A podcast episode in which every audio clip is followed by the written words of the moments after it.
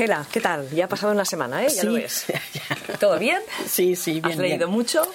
Bueno, eh, No tanto como quisieras, a lo mejor. no, exacto, exacto. Eh, tengo. em, Cosas varias. te- entre no, tengo invitadas en, en casa, por lo Ah. tanto no, no es lo mismo, ¿no? Échalas, échalas. Diles, yo quiero leer. Iros, iros. Es la suegra, ¿eh? Ah, vale, no, no, entonces no. No la eches, que habría problemas. Que la veo aquí, estamos hoy en, en la librería, no estamos en el despacho, que ya me gustaría verlo un día de estos. Sí, sí, A ver si sigue vez. como el Sí, año sí, pasado. sí, sí, ¿eh? ya. Veo que hay muchos libros. Sí, es, es porque vamos. eh, Vas a hacer una cosa rápida y hablando de... Exacto, vamos a hacer como un poco como la semana pasada, porque eh, la semana pasada eran las novedades de en novelas, ¿no? Ah, vale. del año pasado, que hacemos un recuento. Aquí es el recuento de ensayo y cuento fa- infantil. Muy bien. Que, em, que este año hemos hecho una variedad en- y bastante ensayo, como ves, ¿no? Em, Claro, no todo han sido novelas, sino que veo que también hay muchos ensayos. Sí, porque tengo que decir que eh, ensayo es, es un, un libro que eh, creo que tenemos 78 ensayos en nuestra, en nuestra editorial. Y ensayo es un libro que se vende todo el tiempo, muy poco a poco, pero, Ah, vale. pero todo el tiempo. Entonces es, es eh, a vez en cuando lo que ha salvado la editorial, ¿no? Porque- Son libros de largo recorrido, ¿no? Sí, y- de estudios, ¿no? Porque con, con muchos son de tem- temas de género o de transexualidad o de teoría queer, pues es algo que, pues, eh, que no, no, que siempre es nuevo, me refiero, que la gente siempre necesita leerlo, ¿no? Nuevas generaciones, nuevos estudiantes, etcétera, etcétera. Entonces, eh, y es un apartado que estamos muy orgullosos de ella, ¿no? Que, y aquí, rápido, ¿no? Como dices, este año eh, hemos publicado dos libros de Jack Halberstam. De- hace 10 años, exactamente en 2000, no, ahora será 12, 2007. Sí. ¿Ves? Que me volan el año. Publicamos eh, Masculinidad Femenina, ¿no? Vale. de entonces Jud- Judith Halberstam, ahora es Jack. Y, y tengo aquí un libro sobre la transexualidad y tengo otro libro eh, un poco más filosófico sobre el, el arte queer del fracaso, que es un, un estudio, un ensayo sobre exactamente el arte queer del fracaso desde películas hasta el arte. ¿no? Ajá. y que el, el fracaso también puede ser un éxito eh, o la diferencia o tu diferenciedad puede ser un, un éxito no que no siempre es un fracaso sea diferente así que muy por encima no pero Sí, sí, sí. porque es es, eh, es un libro que a mí mm, es, que te puede leerlo en, en por ejemplo comenta muchas películas de dibujos animados como Nemo porque Nemo es este Sí, que sí. siempre conocemos el pececito, pero en realidad el Nemo falta una ala, Ah. que no es como los Sí, demás. exacto. Diferente. Es diferente, pero con éxito. Ajá. Así, etcétera, etcétera, ¿no? Tengo un... Oh, y el del trans, iba a decirte, mira, el, el, el día 18 de enero presentamos el libro trans en el MACBA Ajá. aquí en Barcelona. Y lo está allí Javier Saiz, que es el traductor, con Miguel Misé Ah, muy bien. presentando el libro. Y Miguel Misé, eh, tengo aquí su, su libro que no hace mucho que ha salido, que se llama A la conquista del cuerpo equivocado. El libro aquí de Miguel es un libro muy personal, es un libro de su pensamiento, su experiencia. Yo no sé muy bien cómo describir el libro, excepto decir que es un libro muy fundamental. eh, es como el pensamiento heterosexual, por ejemplo, pero en, en trans. Es un libro para, yo creo que para el futuro, para todo lo que tiene que leer teoría, es, este va a ser una referencia. ¿no? Y para entender muchas cosas también de lo trans que no, que no entendemos. Él lo explica a la perfección. Exacto. Yo aún no lo he acabado, pero lo que estoy leyendo me, me está gustando Sí, mucho. sí.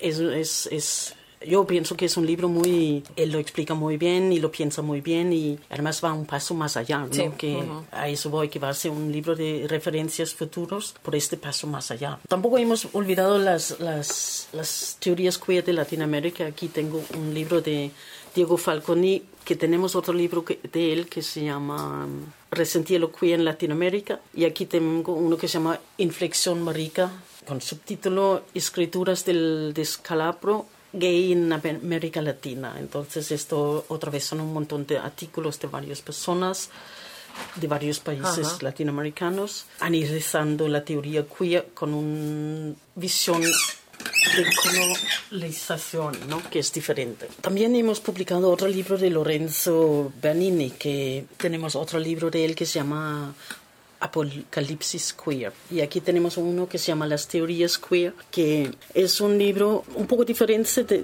diferente del de la otra, menos denso quizá, porque la Apocalipsis Queer es muy, muy denso. Este es una pequeña introducción que introduce la diferencia de todas las diferentes teorías y por, el- por qué rama de filosofía vienen, ¿no? Entonces es, es muy bien, está muy bien para... Para Sí. una introducción, ¿no? Para... Sí, como dice, ¿no? Para, Si tú te inter- tengo mucha gente dice no sé nada de las teorías queer y todo el mundo habla de ellas y por dónde empiezo, pues ahora tengo el libro para decir este. Vale. Por fin. Sí, sí. sí.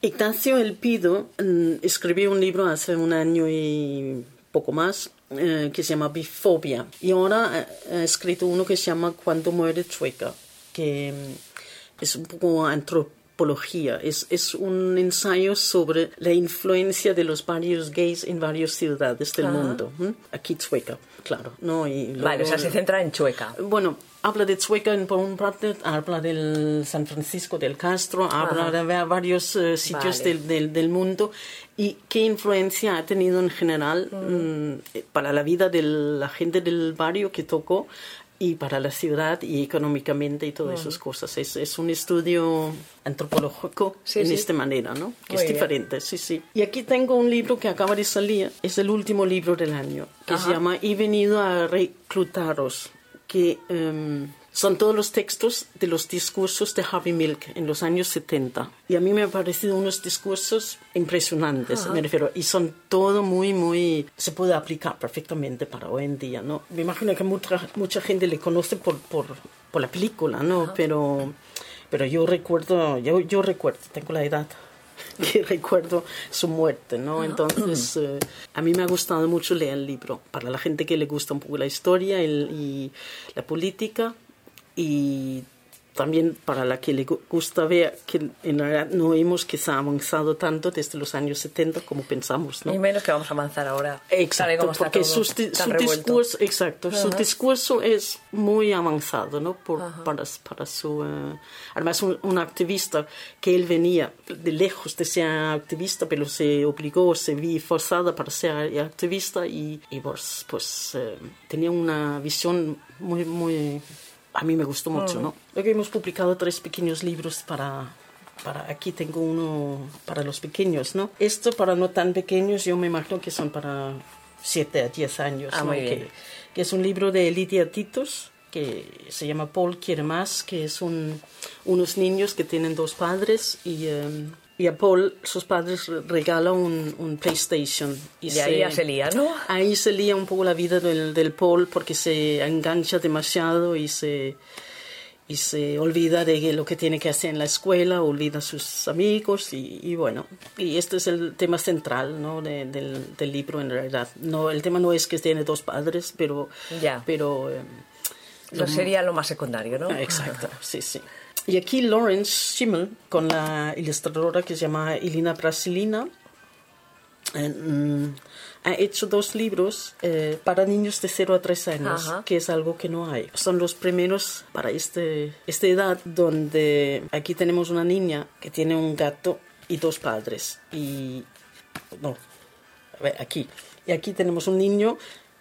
Con- no, es la niña con el perro y, Y el niño con el gato. Sí, ya se me hago un lío. Y, y bueno, y el niño tiene dos madres y la niña dos padres, creo. ¿eh? Bueno. Bueno, anyway. Que está muy bien. Está muy bien. Porque las ilustraciones son muy bonitas. Son muy bonitas. Y es como el niño juega con el gato, que es lo más importante. Sí. ¿no?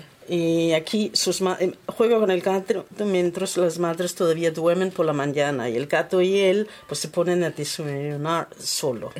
Entonces, y aquí es, en el no es hora de jugar, es por la noche, que la niña tiene, está cansada, pero su perro quiere jugar, cuando ya no es hora de jugar. Y los padres también dicen que no es hora de jugar, ¿no? porque tienen que dormir todos, ¿no?